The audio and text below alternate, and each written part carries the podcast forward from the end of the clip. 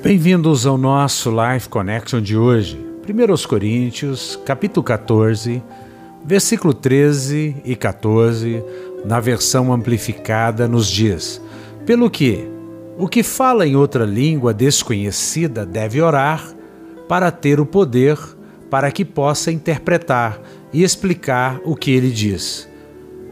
Porque se eu orar em outra língua desconhecida, o meu espírito, por meio do Espírito Santo que habita em mim, ora de fato. Mas a minha mente fica infrutífera, não produz frutos, nem ajuda ninguém. Paulo, certa feita, disse que ele orava no Espírito mais do que qualquer um outro, orava em línguas mais do que qualquer um outro. E ele fazia isso para a edificação pessoal, para que ele tivesse comunhão íntima com Deus.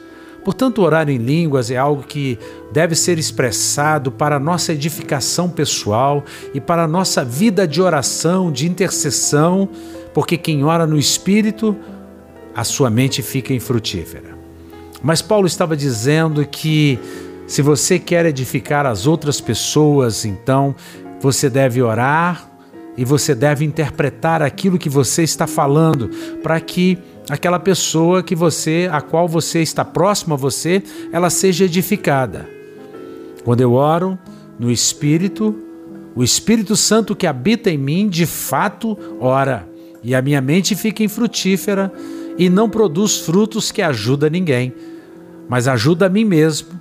E portanto eu devo buscar sim a palavra profética, a interpretação daquilo que me vem pelo Espírito Santo para que eu possa edificar outras pessoas.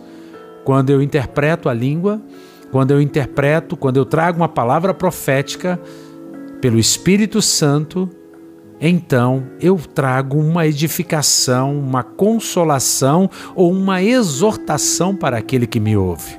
E aí sim, o orar em línguas, com a interpretação, com a palavra profética, com os dons do Espírito, estará produzindo frutos duradouros na vida de outros. Nós somos gentes do Espírito, nós oramos em línguas e nós interpretamos aquilo que o Espírito nos dá para a edificação do corpo de Cristo. Que você pense nisso, que você seja alguém sensível ao Espírito Santo, porque se o Espírito habita em você, do seu interior flui o rio de água viva, o rio que traz vida. Que você seja ricamente abençoada e abençoado nesse dia. Um beijo grande no coração. Até o nosso próximo encontro.